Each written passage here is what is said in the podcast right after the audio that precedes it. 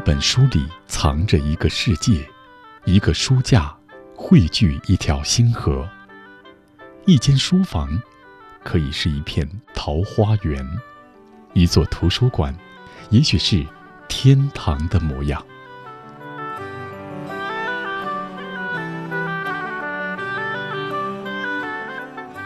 欢迎来到轻阅读微书仓，潜入书评的深海世界，拥抱书单的辽远空间。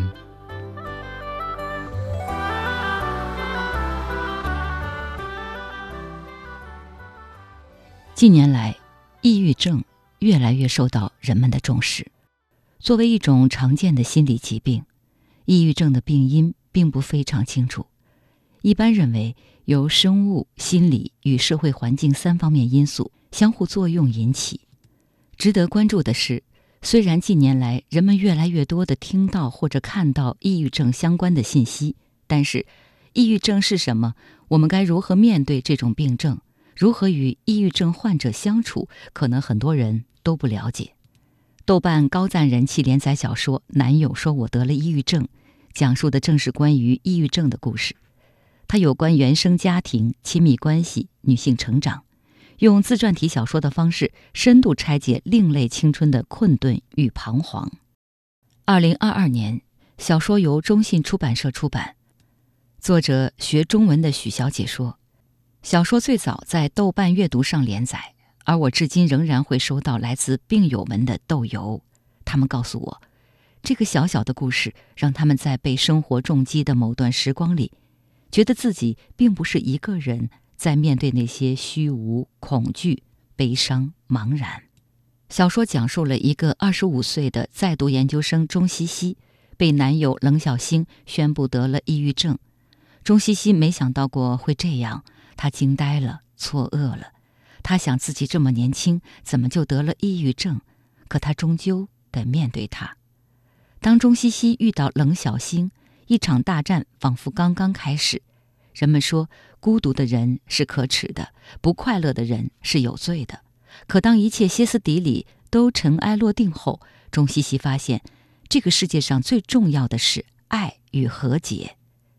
这是来自抑郁星人的内心独白，围绕当下热点抑郁症话题，以第一人称的沉浸式视角，讲述了一对都市年轻小情侣在寻求解决抑郁问题的过程中发生的一系列令人又哭又笑的精彩故事。内容广泛涉及中医、心理、宗教、运动、旅行等多领域。并借此将体察到的与众不同的人生况味，以清新有趣的笔调传达给读者。重点关注女性成长，具有治愈人心的文学效应。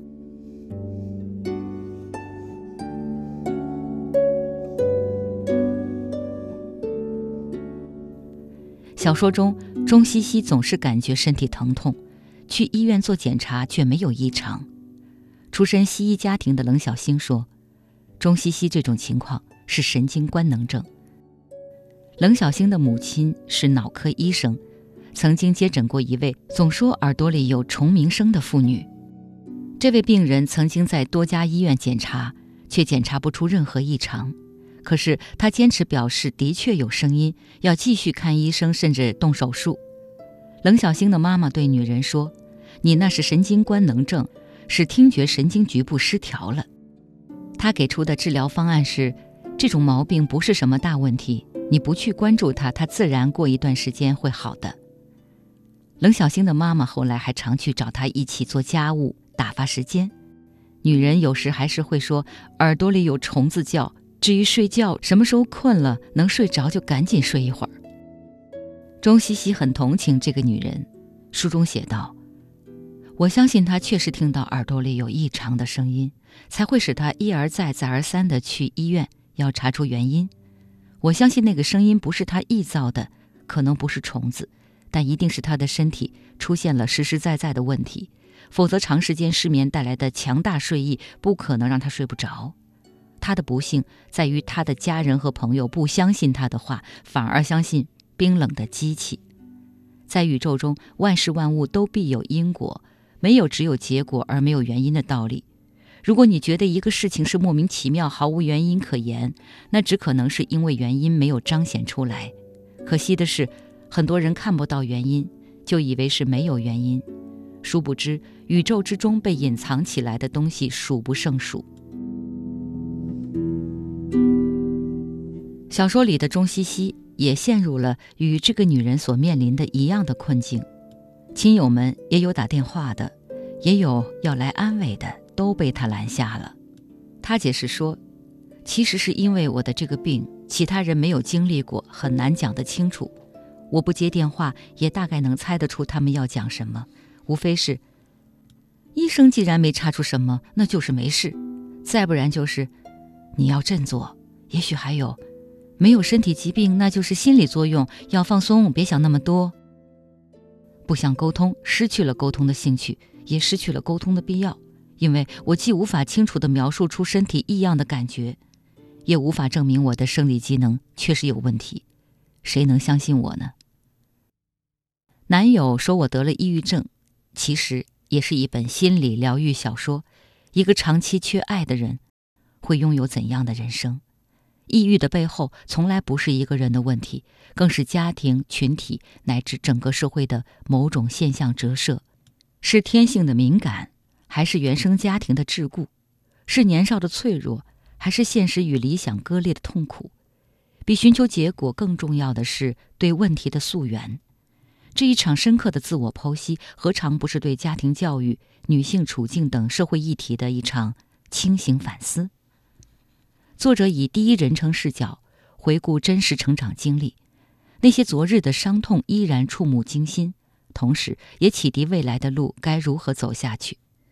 只有经历过的人，才有资格说理解。从故事发表的那一天起，至今仍然不断的收到各种读者反馈，诉说着成长中的喜怒哀乐。诚如作者所言，这个故事或许不能带你走出低谷，但他从不指摘你、批判你，他只是陪伴着低落的你，把你想说而说不出的，一一展现给你看。坚持下去，愿我们。都能成为更好的自己。